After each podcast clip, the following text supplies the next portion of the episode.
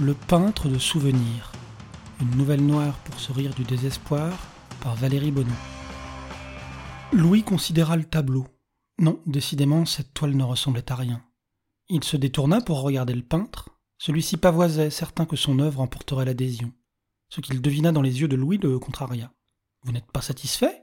Louis, sans jeter un œil de plus à la peinture, sortit son portefeuille.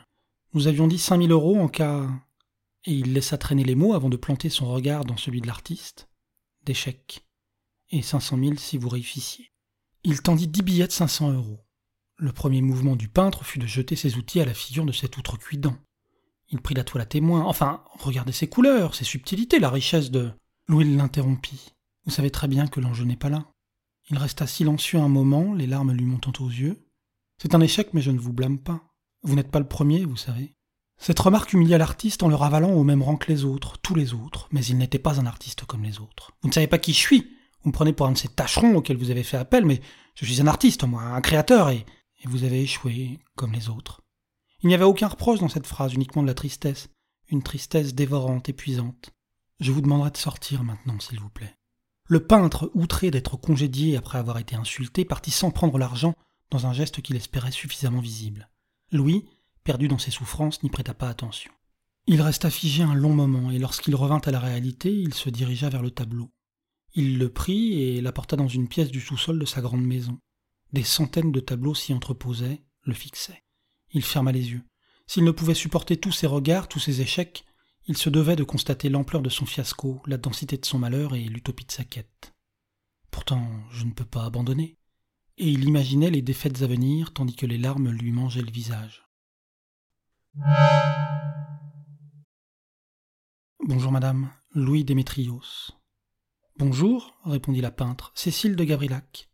Louis avait toujours pensé, sans raison peut-être, qu'une femme serait plus à même de réaliser son rêve. Pas toutes les femmes, bien sûr, mais Certaines avaient plus de sensibilité, ou disons, une sensibilité différente. Enfin, parfois. Enfin, il ne savait plus trop. Sur les 382 tableaux attendant la mort dans l'entresol, une centaine était la création de femmes. Aucun n'approchait un tant soit peu du but. Mais cette femme-là inspirait Louis. En lui serrant la main, il ressentit une émotion qu'il croyait perdue. Oui, elle serait peut-être la bonne. L'agence vous a indiqué les grandes lignes La femme acquiesça et compléta les grandes lignes que je connaissais car vous êtes devenu une célébrité parmi les peintres. Louis parut sincèrement surpris, sûrement car il avait cessé de s'intéresser au monde extérieur, de, s'y projeter. Cécile, le pressentant, conclut d'elle-même. Un prix de cinq cent mille euros, ça ne court pas les rues dans la peinture. Et même si tous ne se vendent pas d'avoir échoué, ils sont un certain nombre à clamer qu'ils triompheront avant d'arriver chez vous. Et vous, vous avez clamé? En prononçant sa phrase, une évidence le frappa. Il pourrait tomber amoureux de cette femme, sûrement. Enfin peut-être. Et peut-être qu'elle l'insupporterait dans trente minutes que l'idée l'effleura le surprit plus que l'idée en lui-même. Non, j'ai trop d'égout pour cela. Mais vous êtes là. Je suis là. Pour l'argent? Elle pencha un peu la tête sur la droite.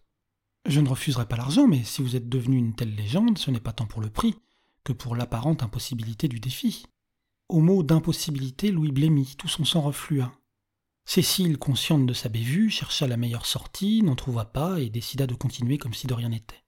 Je connais le principe, mais pouvez-vous me réexpliquer avec vos mots ce que vous attendez de moi?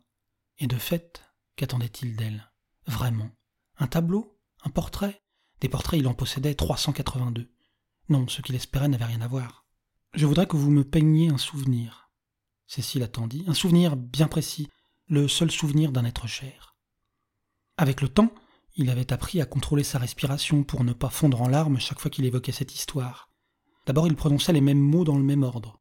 Leur charge émotionnelle, si elle ne s'était pas atténuée avec le temps, restait connue, maîtrisable. Ensuite, il avait passé de nombreuses heures à méditer à la recherche d'un rythme de respiration adéquat. Enfin, il ne regardait jamais son interlocuteur, pour ne pas céder à l'émotion qu'il pourrait y lire. Cécile, soit que ses collègues lui eurent expliqué, soit qu'elle sentit que le commanditaire devait aller au bout de son discours tout seul, l'observait avec patience. Je voudrais que vous peigniez mon père, penché sur moi. J'ai cinq ans, je viens de tomber du frigo, je me suis fait très mal et je vais partir à l'hôpital. Mon père vient de me trouver et, et il y a tellement d'amour dans son regard. À ce moment-là, mon père est plus inquiet qu'il ne l'a jamais été, mais il a compris que son angoisse ne m'aiderait pas, que j'avais besoin de son amour. Alors il me regarde avec amour et je suis rassuré, et je crois que tout ira bien, et lorsque l'ambulance arrive, il me porte et m'emmène et je revois le visage de mon père souriant, souriant de tant d'anxiété, d'angoisse et d'amour. Ici, il marque une pause car il sait qu'il ne pourra pas aller au bout sans respirer profondément. Il a 47 ans, il a, de son point de vue, vécu sa vie, et chaque fois qu'il a raconté ce moment, il sait que jamais il ne rencontrera la paix tant qu'il ne retrouvera pas le regard de son père. Ensuite, lorsque j'ouvre les yeux à l'hôpital, je découvre le visage déchiré de douleur de ma mère qui s'écroule littéralement sur moi. Je mets longtemps à comprendre qu'elle ne pleure pas sur moi, mais sur mon père. Mon père qui était dans la voiture, qui suivait l'ambulance. Mes parents, sûrement perturbés par ce qui m'était arrivé, conduisant trop vite pour suivre l'ambulance, se sont encastrés dans un feu rouge, à une époque où les voitures ne disposaient pas d'airbag. J'ai mis longtemps à comprendre que ma mère pleurait la mort de mon père. J'ai mis encore plus longtemps à réaliser que tous les souvenirs de mon père avaient disparu, qu'il ne me restait que le fantôme de ce dernier regard que mon père posa sur moi. Je sais qu'il est là, mais je ne le trouve pas. Il interrompit son monologue, comme toujours depuis qu'il avait réglé cette scène. Il détourna le regard pour contempler le jardin. Un jardin aussi luxuriant que sa mémoire était sèche. Cécile, contaminée par l'émotion, laissa passer quelques instants avant de s'enquérir. Vous avez bien une photo de votre père? Elle connaissait la réponse, mais se devait de poser la question. Ma mère a tout brûlé le soir même, dans un moment de folie. Il doit bien rester des photos, les frères, sœurs, oncles et tantes. Mon père n'aimait pas poser. Mais tout de même Et Cécile se surprenait. Elle connaissait déjà la réponse à toutes ces questions, sauf à songer que tous les peintres avant elle avaient menti. Tandis qu'elle écoutait Louis, elle ne pouvait s'empêcher d'espérer une autre fin. Un peu comme lorsqu'on lit un bon livre historique. Pas pour elle, le défi l'attirait trop. Pour lui, car elle ne s'attendait pas à une tristesse aussi dévorante. Il reste une photo, une seule. Mais elle est de mauvaise qualité et mon père est de profil. Elle retourna la photo que lui tendait Louis, cet homme qui cherchait le regard de son père depuis si longtemps, le regard qu'un père pose sur son enfant. La boule d'excitation et d'angoisse qui se forma dans son ventre l'empêcha de prononcer l'évidence qu'elle connaissait déjà.